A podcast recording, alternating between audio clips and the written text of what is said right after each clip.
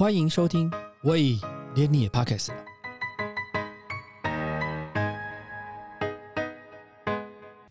大家好，我是威廉。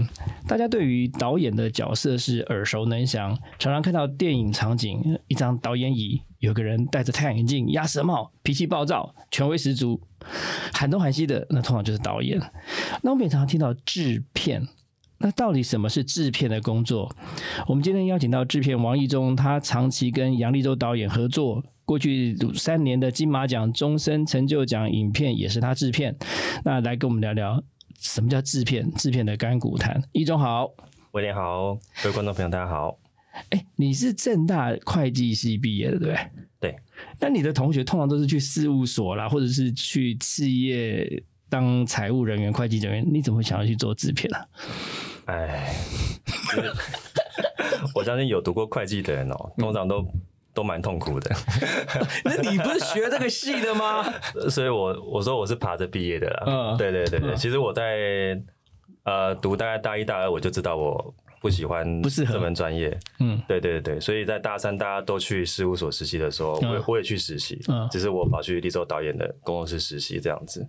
哦，你是跑到他工作室是去实习？对对对。然后那个是，那你的之前就认识他了吗？呃，因为正呃，立州老师在正大有开课，对，所以他开一般的通识课，所有科系的人都可以去选修。哦，对对对。所以你那时候就对电影有兴趣？呃，对电影有兴趣。然后那时候其实对纪录片完全不了解，可是因为就一个外科系的的学生来讲，你能够修到的专业课程很少，大概只能去修一些通识课。对对对对。那当时丽洲老师就是我我我去申请，就是上课上他的课这样。然后就就跟他讲说，哎，我去那边打工好不好？哎，对对对对对。然后然后去了那边之后，就看到了什么？哦，去那边其实哦，立州老师其实很很很开放。我在那边做了我第一支的作品哦，而且还是他帮我监制的。嗯，他他也是很单纯很单，就是我是一个一个小白。其实我当时候其实对什么摄影啊、导演，其实我我其实一知半解。对，对，所以我只是凭着喜欢电影的心，对，然后我就去了。然后，到那时候游戏局子有一个学生的，有点他们是学生环岛，然后需要有一个人做影片。嗯，对他们就问到立州导演，然后他说：“哎，那你去吧。”嗯，然后呃。好，然后硬着头皮上了这样子，对，那确实就后来也完成一支影片了。嗯，那所以你是跟着摄影，然后记录？呃，对，就是我作为导演，然后主要是我拍。那后期有一些我请一位摄影师，然后他当然比我资深很多，可是我当时把他当小弟在使唤。对 对，真勇敢。对对，那时候反正你不知道，你就什么都不怕。嗯嗯嗯，对对对。所以你的第一支片子就是在你大学的时期实习的时候完成的。对对对对。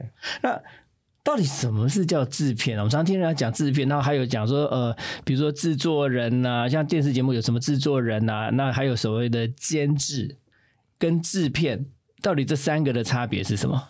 呃，监制的话，他呃，像有时候我们可能会看到侯孝贤导演挂监制，对对，那他在这里面角色可能比较像是我给这部片一个担保，嗯，出来。一定是品质保证，那他可能不用做什么，可是导演就知道比要钉要绷紧，绝对不能不能扎他的招牌。对对对，那可能一般制作人或是制片角色，他会去呃需要去找钱、找人脉、找资源。嗯，对。那可是以我在纪录片，因为我我不算非常资深，嗯，那我目前碰到的案子比较是业主有一个预算，嗯，对，或者是。呃，政府的标案等等，所以我比较需要做一件事，去把这个案子把它执行完，嗯，然后在我们的预算跟时间内把它完成这样子。执行完是包含什么？就是说，呃，计划啦、schedule 啦，或者是呃什么呃，或者是找人吗？找那个，比如说找那个摄影师啦、团队啦，这个这些事情吗？是的，呃，从一开始的故事填掉的。找找故事，嗯，对，然后到确定被摄者，然后我们呃工作团队的确认，摄影师啊，然后灯光师、收音师等等，嗯，然后到后期剪接，我们要去有剪接师调光、混音，然后到最后输出。如果要上戏院的话，还要再找发行商等等的。那基本上一条龙我们都会参与。所以这个其实都不是导演的工作。导演也都会跟我们参与在里面，可是就如果是负责谈判沟通的人就是你，对对对，哦，所以你比较像是导演的执行长啊，呃，可以这样子理解。对，有些人在科技业可能来说，他是一个专案经理或产品经理这样子的。不是讲专案经理、产品经理太位阶太低啊，你你要包山包海啊，对不对？对，你要管到管到那个发行呃跟片商。然后你还要再拿捏那个谈判的条件嘛？呃，对对对对对对。可是，在我可能在后端的话，我目前处理的没有那么多，我给大家处处理到影片完成这个阶段。嗯，那后期我可能会参与部分的概念的参与。嗯，那实际执行的话，就是可能另外的的我们公司的老板或者兼职再去做更细致的。那像像剪电呃影片的剪辑，除了导演的意见之外，像你们需要提供意见吗？或者是需要有什么想法在参与在其中吗？其实从拍摄期间，我们其实一直都参与在里面。其实我们在拍的当下，我们所以你不是单单纯的只是说哦，比如说我资源、人力、钱，或者是那个让你确保旅行程流畅而已。你还是有对于整个走向会有一些意见的表示，就对。呃，确实，因为其实从一开始，不管是怪咖的主题去的发想或者寻找，然后这些被摄者去找，其实嗯，我们跟导演都是第一线参与，我们跟监制了，嗯，对对对，然后。所以在拍摄过程当中，其实我们已经有我们自己的想象，那我们也会跟导演去讨论，然后让这个故事线是可以在我们原本预期的方向去走的。嗯，对。像怪咖的这个系列里面，你你们在找那个呃，就是故事的来源，就有开始有些目击嘛，然后有些找一些导演，他手上已经有些资料，有些东西在。那比如说这些呃主角们，他们的过程形成是什么？呃，我们当第一步就是，因为我们那时候要做十八支，所以大家都想说，我怎么认识那么多人？对对，所以大家是先从周边的亲朋好友，或是在相关产业的的的人推荐或介绍。嗯，对。那第二个当然是不外乎我们就从网络上找。嗯，对。那其实这东西有有时候也是这样子啦，就是刚好我们找到这个人物也符合我们怪咖的精神。对，那我们就会去谈。那当然过程当中也有遇到想要拍可是没有成功的。嗯，对。例如说我们。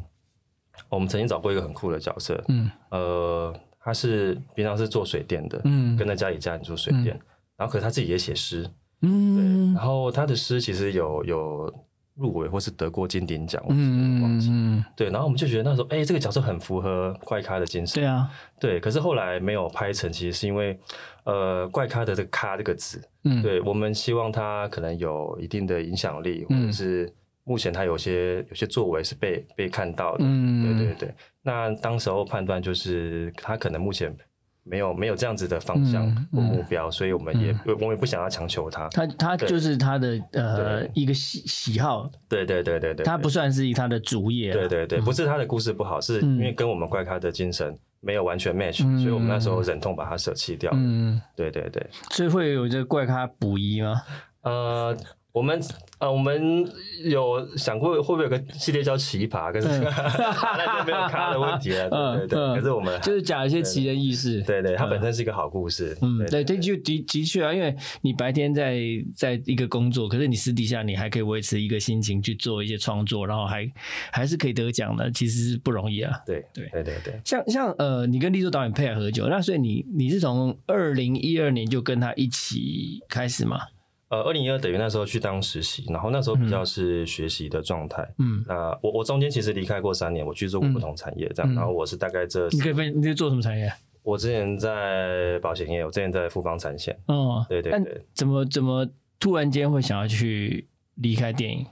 哦，因为那时候毕业，我自己也想要。呃，我自己也拍摄嘛，然后想要考结案，就是看能不能活下来。那当然没有活下来，那有点困难。对对对，所以所以就是生活压力上，就是好，那就回回回高雄去工作这样子。对啊对啊，然后后来做了三年，我还是还是心中那把火没有没有熄灭。嗯，对对，然后又再再跑回来。对对，刚好遇到怪咖系列，嗯，又回来了。哦，所以你等于是回来的时候，刚好就开始怪咖这个这个对。这个这个筹备的工作，对对对对，我觉得怪咖其实蛮特别的，是这十八个故事里面，他都没有什么重复的人，然后每一个人的东西角色都还蛮鲜明的。对，其实是我们有意设定的啦，因为我们既然想要做十八个，我们就希望不要漏掉任何一个可能的议题。对对对，对啊，因为我觉得像从除了那个呃性平啦，然后那个有些呃。呃，小孩子的那个生呃过动过动症啦，或者是有一些那个呃环保啦、动保啦这种，其实议题是蛮广的，还甚至连那个麻醉犯嘛。对对对对对，像像呃，你跟立秋导演在工作默契的培养会是一致的吗？就是对东西看法会一致的吗？呃，其实因为我认识他很久，所以我大概知道他想象的画面，嗯，故事的走向。对，那我们在人物处理的角色上面，通常我们方向其实都蛮一致的。那可能是对一些比较是呃事物型的主题，或者是比较比较需要论述的主题的话，我会提供他不同的参考面向。嗯，对对对对，所以倒不是说我们会会有什么冲突，只是我可以提供，所以不太会吵架。不太会，因为他也算我老板，对啊，因为算师徒，对，算算我 算是师徒的关系的，老板跟师徒的关系，对对。可是我现在比较有一些技巧，可以去让他可以接受你的想法，对对对。哎，像无边的时候，你也你也参加了嘛，对不对？呃，无边的拍摄，因为我没有去，然后那时候其实你没去，对对对，那时候。我进来的时候，等于是处理它 Discovery 的那个，我有处理到，然后到另外一只无边，我有我有做到，嗯就是 Discovery 呃，就是应该 Discovery 做的那个在国家地理频道包包那个那呃播出的那个南极的那那个探险的那一部分嘛，那无边是另外一个故事嘛，对对对对对，两只我都。所以你那时候在前期拍摄的时候，你知道吗？我有耳闻，可是那时候其实因为我还在。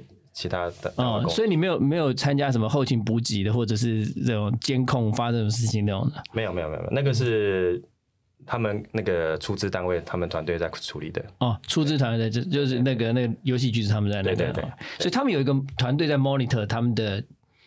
生活状态的有有有有有，因为其实我觉得那蛮危险的。呃，确实，因为而且其实他们那时候其实，在南极当地其实补给其实是其实是有问题的。嗯，对，所以他们后勤团队团队其实那时候在台湾一直在处理这件事情。嗯，因为我我记得好像有一些呃，好像他们几个团队有些团队中间没有拿到东西就就撤退了嘛。呃，对，对不对？对对对，所以好像呃，台湾队好像是蛮辛苦的，克服的状况才走回来的。对他们改了路线，又改了时间，这样子。像像我看介绍资料里面，我我注意到你有三个，就这三年的金马奖的那个终身成就奖的制片也是你嘛？包含那个呃林青霞的，还有张兆堂的，跟林暂停先生的，都是你在处理的。怎么怎么会处理这个终身成就奖的？呃，就因为我们其实做纪录片啊，然后我们我们广义来讲，我们都觉得我们是电影圈，可是大家大家不是事实上是电影圈没错啊，对对对。那我们当然每一年金马奖，我们都希望跟他有一些参与，那也也很高兴，就金马奖就是大概这几年都有找我们去拍摄终身成就奖的影片，嗯，对，然后我们也尽量在这个影片当中去。把它做的，我觉得蛮出色的了。嗯，对，就是我我举个例子，像今年我们是拍林青霞，对。对，然后其实林青霞已经吸引很久了，嗯，对，然后金马团队其实也有点不知道怎么联络他，嗯，对，那其实刚好就是小倩监制跟李周，嗯，李周导演他们其实其实他们跟林青霞有私交，所以其实其实后来才这样子搭上线，然后同同意我们去香港拍，然后我们就很高兴这样子，对对对，然后。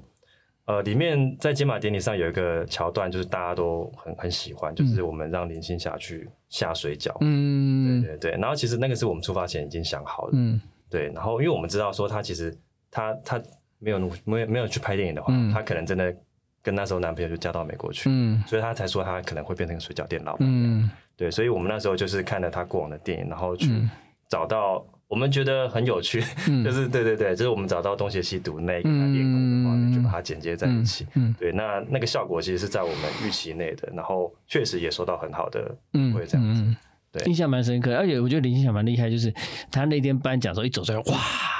哦，就是那个样子，气势就完全又又又就是就是就是那个那个那个风范，那个那个范儿，就是就是那个样子。对，巨星的。但是像你要讲说，比如像呃呃其他的有些是幕后工作人员，他并不是有那么多的素材，他就是一些幕后工作的这种这种终身成就的的故事，好讲吗？其实每一年都不好讲，其实我们每一年都很头痛，对，而且。说实在，会得终身成就奖，代表通常都有点年纪了。对对，所以现场的大概可能不到十分之一的人认得这个人是谁。嗯嗯。今天林青霞当然是例外。嗯嗯对，那因为像像张兆堂老师，呃，或是林占廷老师，他们其实都是都是老师的老师那一辈了。对对对对，所以其实我们要做的事情，当然是很很简明扼要的点出他生涯中最重要的几件。成就，对，然后第二个是我们要让观众可以看觉得有趣，甚至可以有点参与其中，嗯，对，所以其实像张兆堂老师老师那一届，其实我们立州导演那个创意我觉得很好，哎，就是因为张老师其实那时候他其实是不愿意出席典礼的，对，哦，对对对，那他就他可能他个人的的因素，他不想出席典礼，然后，所以我们那时候知道说他其实就是本来就不是一个爱露面的人，嗯。对，所以我们把它设计成有点像是寻找威力这样子，嗯，对，我们把它变成一个梗，就是嗯。不能出席典礼，但是其实对我们来讲是很大的一个困难，嗯。因为我们要哇主角没有来怎么办？嗯，对，可是我们把它变成说，张老师躲在某个角落偷偷看着看看着我看着所有人进行嗯。对，然后现场你就发现所有人都老师在哪里，老师在哪里？嗯。对对对，就是我们还是会努力去把它转化成一个现场，大家都可以所以他原先就知道他不会出现，对不对？知。道知道。对对对，嗯那像另另外那位那个那个林赞廷老师呢？哦，林尚贤老师，哦，他的他的儿子林良峰老师是嗯李安导演的御用摄影，是所以他已经就是又又又是更大师对对大师的大师，对对对对对，然后呃，他他这这届他当然有出席 的，对对对，然后我们也是去到他家拍摄，然后呃，我们当然会在里面找到一些趣味点，所以其实我们在影片当中开了一个小玩笑，就是。问他说：“你对对对他儿子，就是、嗯就是林良峰老师，嗯就是你对他表现满意吗？”嗯对，他说：“啊，只给他六七十分。嗯然后当然台下就会笑成一片，说都是李安的御用摄影人，嗯你才才拿这个分数。对对对对所以我们都会在严肃跟跟现场的趣味中间去做一个拿捏融合，对，让他是因为其实说实在，毕竟金马是一个典礼，是一、嗯。是一场秀，嗯，对，我们要让它好看好玩，然后就在很短的时间要凸显那个主题。对对对对，像呃，你刚刚一直在强调纪录片导演跟，比如说像你刚刚讲一般的纪录片啊，像怪咖这样子，或者是像无边这样子的纪录片，纪录片导演跟呃纪录片的制片跟呃一般的制片、电影的制片差别最大是什么？呃，我觉得纪录片尤其在台湾呢、需要很贴近被摄者，嗯，所以例如说像我们在这样的摄影空间里面，只有三个人，甚至到四个人都有点太多了。嗯所以在这个当下，呃，被摄者如果只有一个，嗯那导演必须在，然后摄影必须在。嗯那有时候我可能会在，可是有时候我有时候我会判断这个空间，如果我在会让被摄者不自在的话，嗯我就会到外面去。嗯对，那通常我会，我通常我都会在啦。嗯对，可就是当下的话，我也会去注意被摄者当下的反应，跟导演跟他之间的互动，嗯然后去调配接下来故事的走向这样子。那一般一般的电影的制片呢？一般电影制片，因为通常你们看到的比较是现拍摄拍片的现场，所以那就是一整嗯一所有的 crew 都在那边。对，对，所以他在现场就是一个一个，他不算指挥者，可是他需要去互去补到每一个单位需要的时候，就是嗯。该该休息要吃饭的时候，你饭就已经在那边，嗯。然后你的车子、你的所有的后勤你都要准备好。嗯。对，在现场的话，就是让除了他们工，他们可以专心工作，那也就是把工作以外的事情都处理好，这样子。对。所以你是等于是一般电影的话，就是所有的人的补给啦，然后那个那个呃吃喝用，，对，然后他们可以专心在他们在这工作上面工作领域，然后剩下的他们不用担心。其实这个工作听起来经验要很足够啊，不然你其实你的有时候可能你准备不周或怎么样的话，有时候在荒山野地的，你要找找来东西确实是不容易。买便当买不到，上对啊，对啊，对啊，对啊。对所以像你通常是准备准备这样的工作，比如说像有些呃拍摄纪录片是在很偏僻的地方，不是见得是讲人的故事，可能讲山川景物的。像之前我看呃访问过肖菊珍导演的那个呃南方铁道的那那个故事嘛，他有的或者像那刺青巅峰，他是在山上跑的，像这样的制片。他要学要弄的东西就跟你们又不太一样，对不对？其实我我说实在的，其实我虽然做的影片数不算少，可是其实还是很多领域我没有去过，像嗯。在山里面的，然后像可能另外一种类型是运动型的，嗯嗯，对那种东西其实很多都是他们本身就是运动员，本身就有在爬山，对，然后他慢慢的变成会摄影，然后他也有制片的能力。嗯。有有时候是这样子去转型的，不见得我什么类型都可以做得到。嗯。对，像这次拍《花开富贵的阿改》，嗯。对，然后其实那时候原本也想要安排他去爬山等等，那时候嗯我就跟那个哈维导演嗯。说，你应该有比我更适合的人选，嗯。你有常熟悉的制片，然后他也跟你在爬山，嗯。所以他会比我更适合。嗯。对对对，所以有时候我不一定会在现场。嗯。对，嗯，所以就是看，还是要看骗子的属性跟你过去的经验来去判断你到底要不要接这个 case，对，是可以这样讲吗？应该说我会评估我自己的角色跟功能在这个里面大不大？如果有比我更适合的人，那当然是让他去。嗯，对。像呃，导演是用作品在写他的故事嘛，所以大家一看到说哦，谁哪个哪个哪个呃片子是哪个人做导演的，那就很鲜明说他的色彩可能是什么。然后那个像你刚刚提到的。后面是侯孝贤监制，他可能就是某种品质上的保证。然后主角呢，自己就那种演戏，各种不同的主角在演东西。但是制片跟故事的关系是什么？呃，制片跟故事，嗯，有时候我会觉得他像我的孩子，可是有时候好像又没那么像。就是就是呃，我我们都参与在其中，然后我们甚至有时候可以给导演一些灵感或是方向上的的建议。那导演通常也。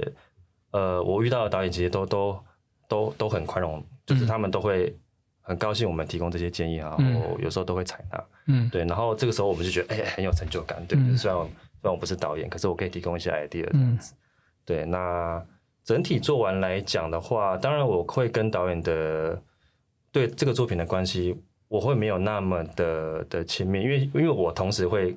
开很你的你是很想的，对我会多工作很多支，对对对对。那呃，也不是说我参与的不够深，只是因为我没办法一直结束之后，我一直 follow 在这一个故事中，对对对，所以我会开始去开其他的案子，对对，比较是这个状态。所以所以对你来讲，每一部片子在开始到结束的过程，他像你的小孩，好像又不像你的小孩，所以那到底是什么样的情感？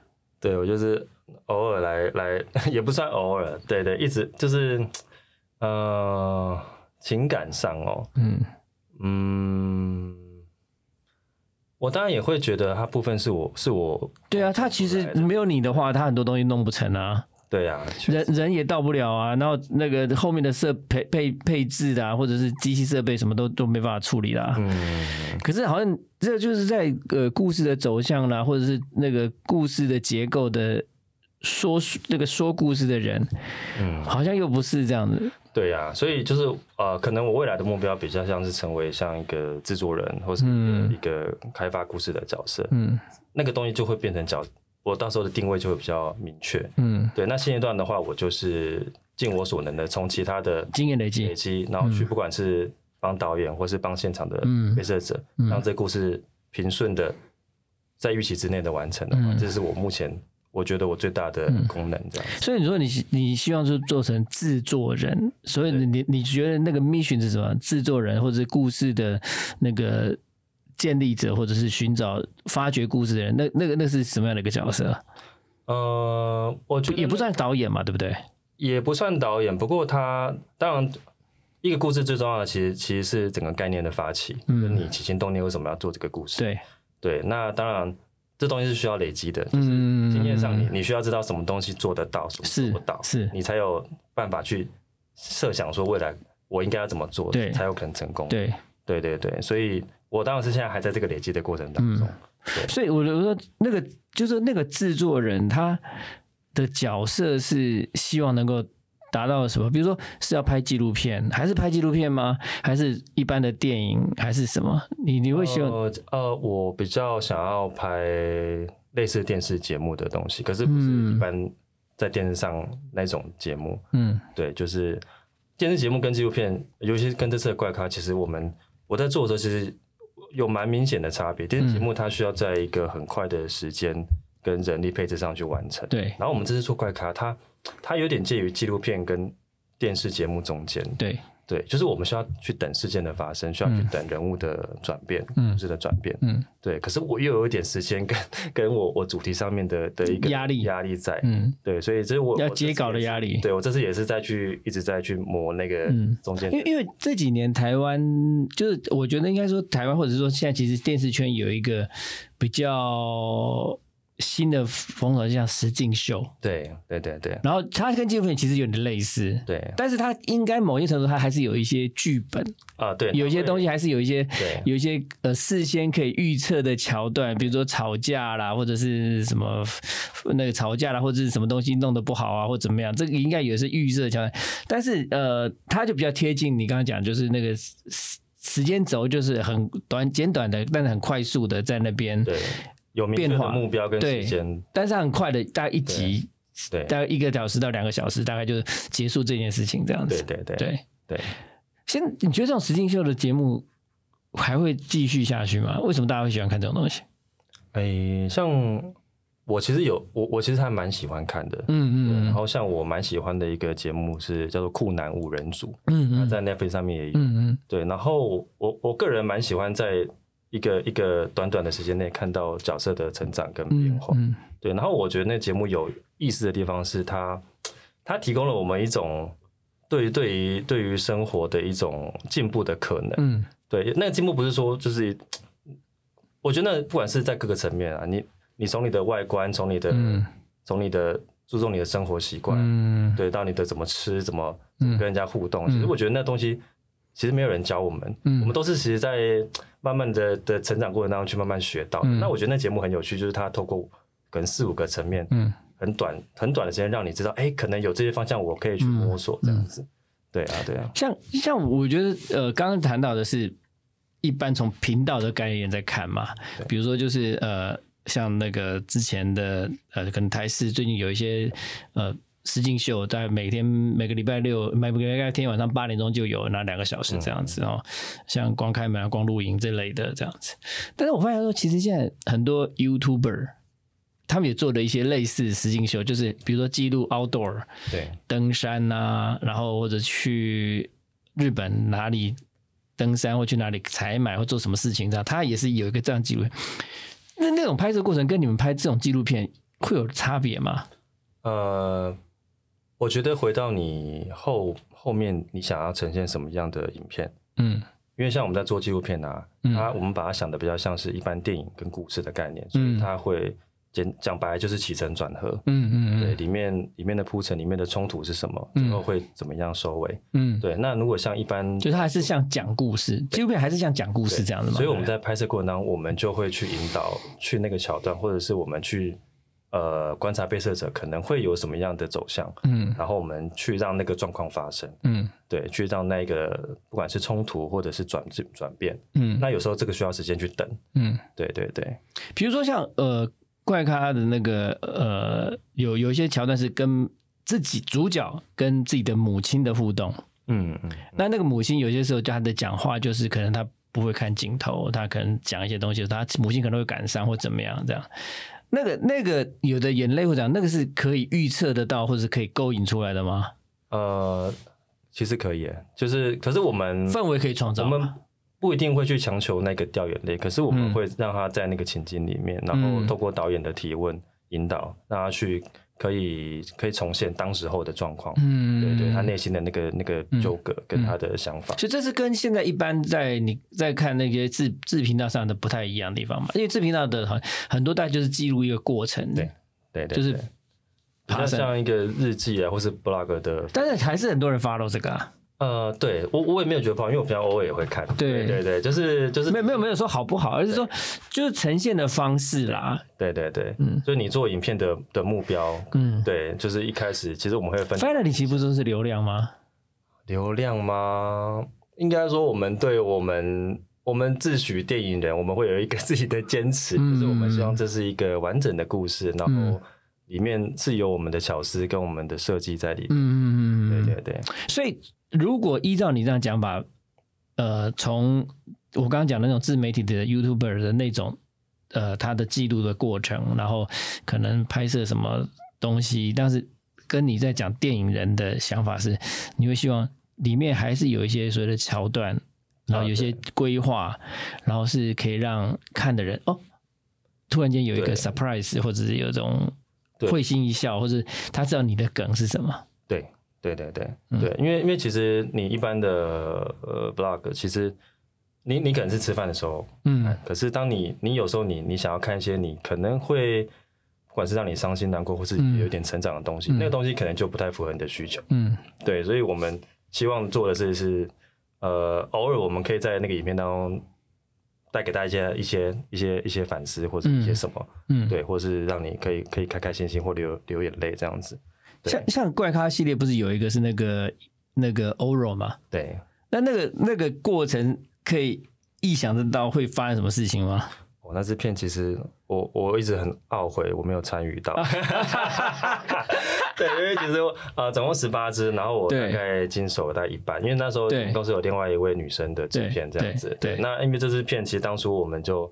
就就就说好，这个需要女生在现场。嗯，对对对，因为我们会，我们知道主角啦，主跟跟还是要跟故事的主角有关系嘛。对对对对对，所以那支片我现场比较没有参与到。嗯，对。然后，可是我我大概因为我有看影片，所以对呃里面的那些转折，其实我们我们其实在回来他们跟我们讨论拍摄的过程当中，其实我们我们都有一起参与到，然后一起去帮他们。可以可以看，可以往哪个方向走这样子，对。那是一开始就这样，嗯，你会想，嗯，怎么这个是可以预期的吗？呃，有时候可以预期，有时候不行。嗯，对。然后其实像我，我举个例子，呃，我不知道威廉你有没有看过励志导演之前的《爱别离苦》，然后《爱别离苦》我有看一部分，看一部分，对对。然后里面有一个小段，其实是她是一对同志的的女生，嗯嗯。然后我们也有拍到她妈妈，对。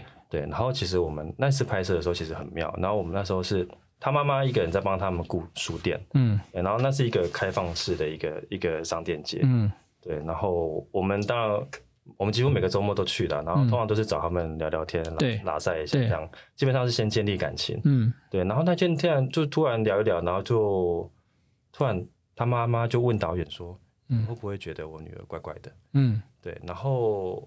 那时候其实我们就是导演跟摄影还有我在现场，其实那个时候我们就知道他准备要讲什么了。嗯，对对对，所以其实我们就顺着聊下去，然后慢慢慢后来讲讲，就就就开始开始就是回到他那时候有点不理解女儿的那那一个情境，然后然后开始跟我们分享他他跟他女儿的相处过程当中这样子，然后最后他也也告诉我们说，其实他他一直都支持他女儿，只是他从来都没有跟他讲过这件事情。嗯。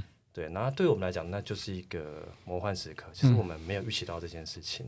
但那个摄影机有开吗？有开，所以可以开吗？可以开呀。其实，其实那就是被摄者跟制作团队之间的一个默契。所以每一次去讨论或讲话的时候是会开的吗？通常，因为我们百拍的百分之八九十都用不到的，所以 我们有时候知道在闲聊，我们就不会开。可是因为我们的摄影师。都蛮常配合的，所以他都有明，他就知道那个大概那个 moment 来了，对，或者是我给他一个手势，嗯，OK，知道了，OK，对对对，然后那个时候我的角色可能就是我需要在外面挡住那些要进来买书的人，哦，对对对对对，我需要在让他们在让他们在一个一个氛围持续下去，他去分享那些东西，对对对对，所以那个东西对我来讲就是啊。魔幻时刻，嗯，对，那个东西可遇不可求，你绝对制造不出来。嗯，那个那个东西，这种东西好像通常是只有纪录片才可以碰得到，对不对？呃呃，对，有时候是一般长时间，对，一般一般一般，你说拍电影或者它其实这种东西是很少会跑出来，那个对天外飞来一笔的这种东西比较少，通常都是预期之类脚脚本。对啊，对啊，对啊，对，或者他只顺着脚本去多的，对演员多的增加的台词或什么。可是纪录片这种比较特别的，可能不能。不能规划的，对对对，因为这些演员都不是专业的演员，所以他的眼泪跟他的那个叙说故事的过程，其实是很珍贵的。对对对，因为一般被摄者都会说啊，我的故事没什么好拍啊，我生活就这样子很无聊。嗯，对。可是我们会去设计那个情境，让他可以带出他的感情。嗯，那这是这是导演跟我们制作团队努力在做的事情。嗯，对。像像呃那个这怪咖这系列里面，你。做了这么多，包含是那呃海硕的那个，然后永远用爱你啊，黄孩子做自己啊，动保蝙蝠侠，尼泊尔不思议啦，多肉女子生存之道跟真相地图这些，你你你会觉得还花开富贵麻醉犯，你会觉得哪一个是你会比较印象深刻的情节？印象深刻，嗯呃早呃其实。动画蝙蝠侠那个时候，我们算是我们第一只怪咖。对，那时候其实大家都在摸索这支影片会长什么样子。嗯，对，然后又遇到像火山哥这样子，嗯，哦，我真的有压力耶。哦，累冲哎，然后我们我们那时候就是要跟他去破案，然后我们其实都很紧张哎。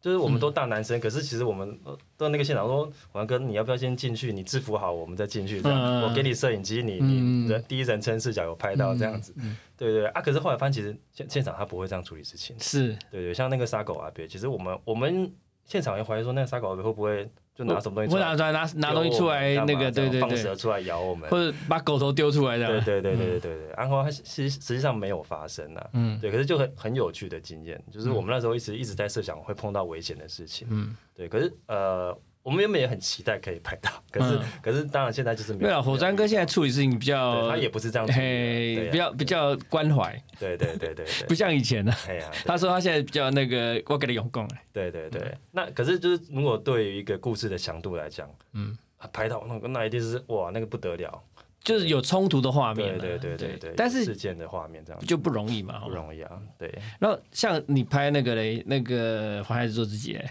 哦，那这片我比较是远端的，在在协助导演一些执行上后期。那那个片子，因为有一些是在记录在那个呃整间医师，那李医师跟小朋友之间的互动嘛，所以其实里面应该不会太多人嘛，对不对？呃，那时候通常都只有导演一个人去拍，因为其实那个故事算导演自己拍啊。呃，导演本身就是很，他就是无边的摄影师，对，所以他就自己拍。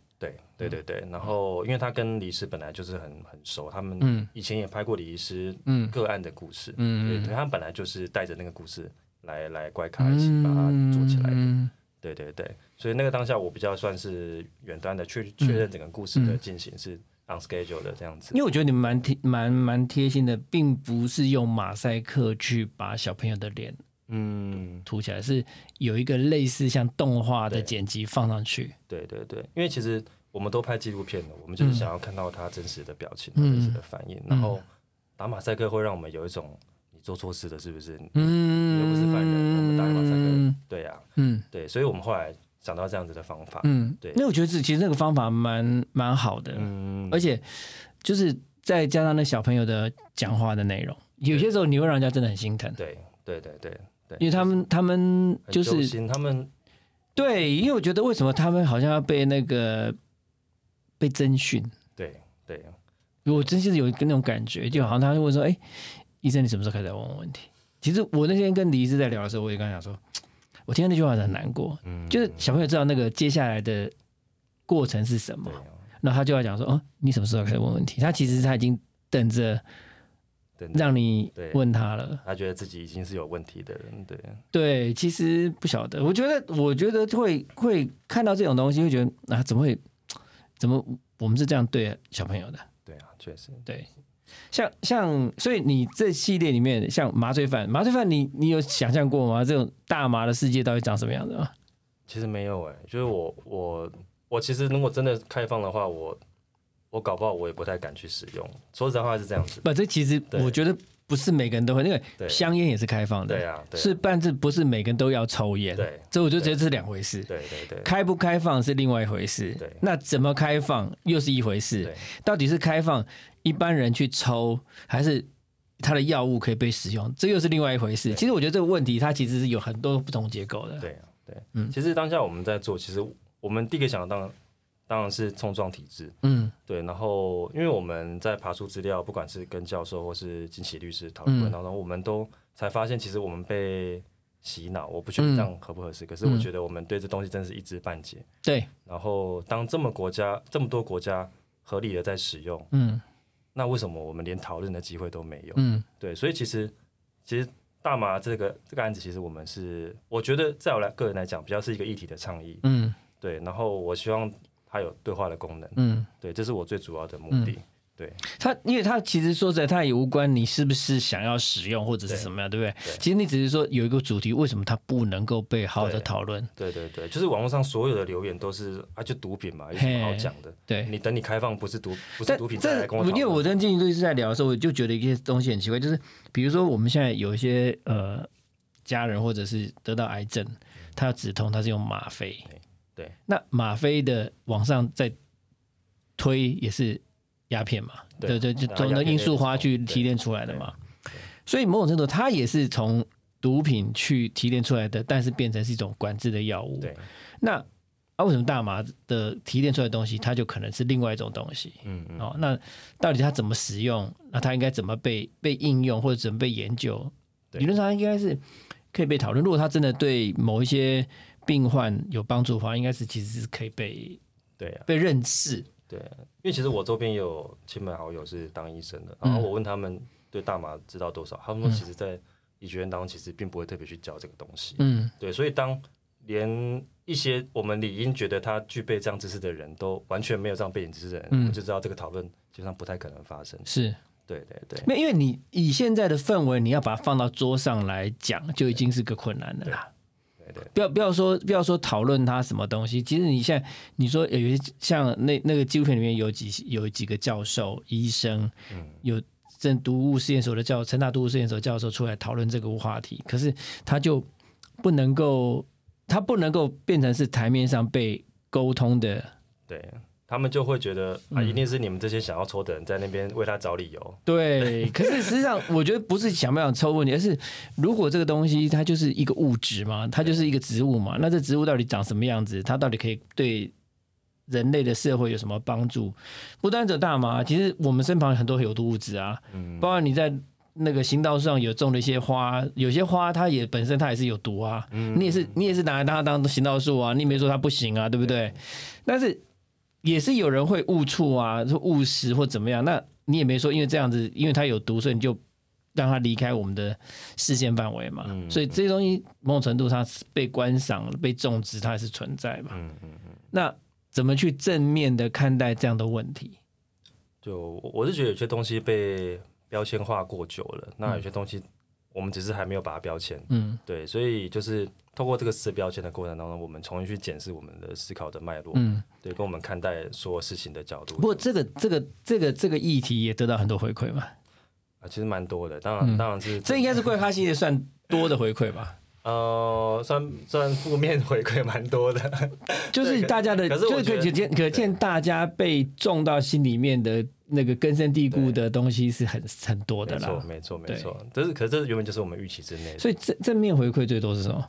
正面回馈的，呃，当然是很多人在看我们的影片当影片之后，他会马上跟我说，我觉得我好像有点被你说服了。嗯就他可能在这之前，他是完全没有想过要讨论大麻这件事情，嗯嗯或是他本来是负面观感的。嗯对，可是他看我们的影片，他开始觉得有一点点好像可以讨论看诶看。是不是我以前好像没有想到什么？嗯对，那我想要再看看有没有不同的观点，这样子。嗯，对，那我们觉得是非常好的，这是我们要的目的。嗯，对，因为像我们访问，大部分都访问了，呃，贵咖差不多访问差不多了嘛，大概应该有是十五六位了吧。嗯，我们目前为止反应最好是黄来是做自己，哦，真的，嗯那很好。那我蛮 surprise 的。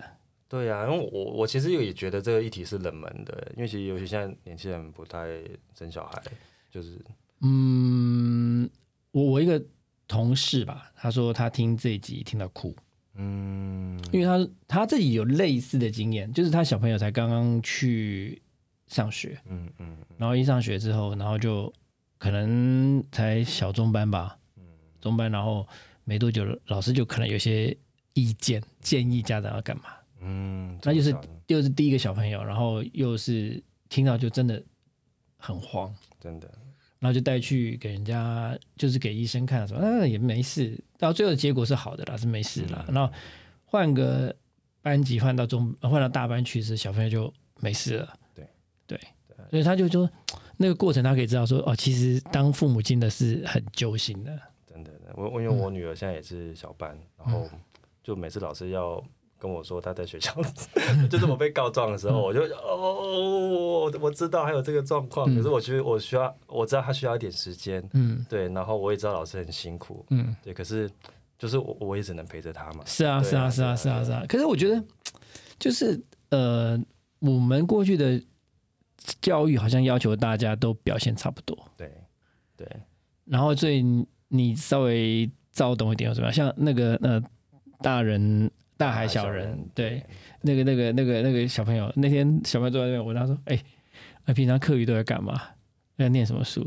然后讲哲学。我说：“哦，哇，我觉得哦，这种小孩你怎么会觉得他有问题嘞？对啊对啊，对不对？怎么怎么会嘞？就这小孩子很优秀啊，这这个小孩子如果练哲学，可以这么早就接触到这些东西，这种他是很优秀的孩子哎。对对对对，我我们私底下跟我开玩笑说，哇，这些小朋友长大一定是国家的动动乱来源，没有啦，就是他会带起大家思考嘛，会给大家不同的，对，就是想说，哎，我就那天问他就我说，哎，啊，你平常都在看什么书？然后在做啥？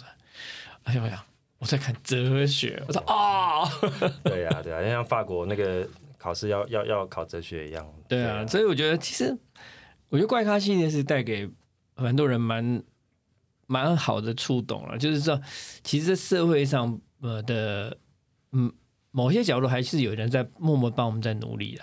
对对对对，就是我们，我们就希望透过这样短短的影片去去彰显、去放大他们的努力跟跟成就。对，因为你你想吧，比如说海勇那个说教的问题，嗯，其实当然你你说你今天制不制造说呃不制造垃圾，然后不是干嘛不干嘛，然后去禁它或什么，那也许就可以改变。呃，你自己的行为改变可能会对未来好一点点，那对很多人的行为改变可能对未来更好一点点。但是你想说，哇，居然有人。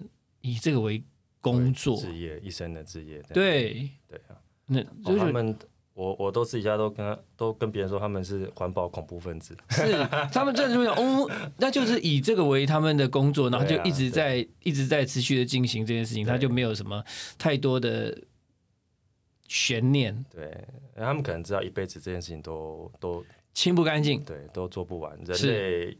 人类人人类人类是没办法那个的啦，因为从有人的地方就有垃圾嘛，你光生了排泄物啊什么鬼的，对呀，这那那那个就已经已经没办法没办法消灭的啦。但他就是锲而不舍的，就持续的做这件事情，是蛮厉害的。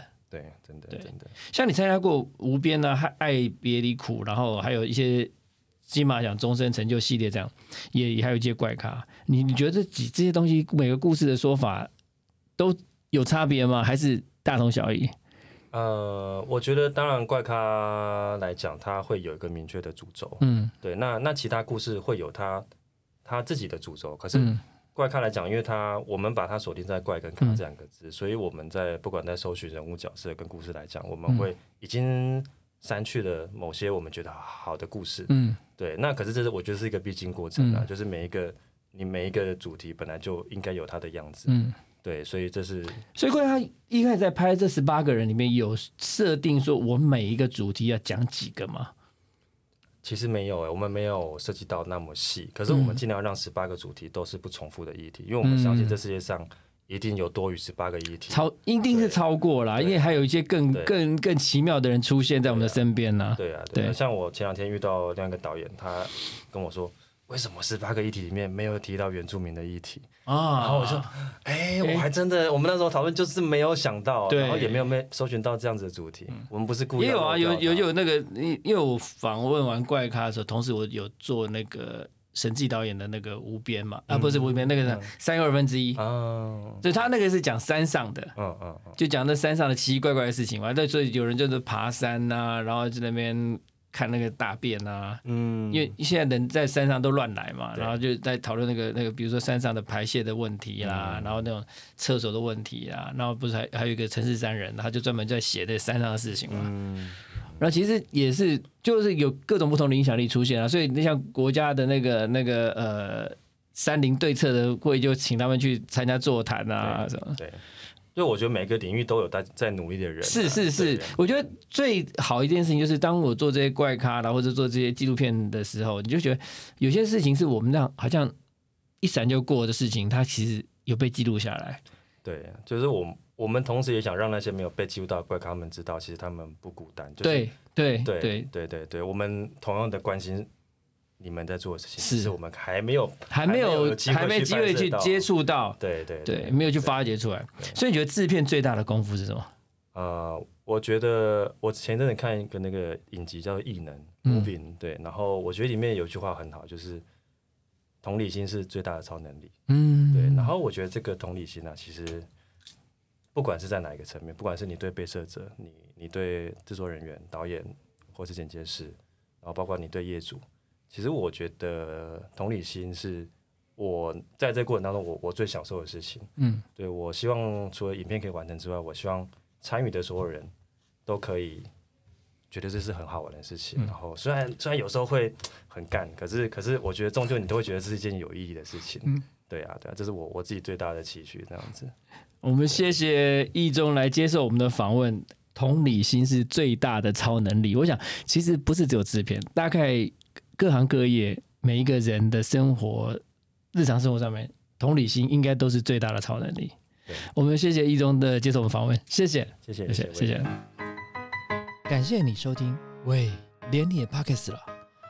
如果你喜欢我们的节目话，请记得帮我们按赞、订阅、加分享，也欢迎留言告诉我们或者是想听的主题哦。谢谢你。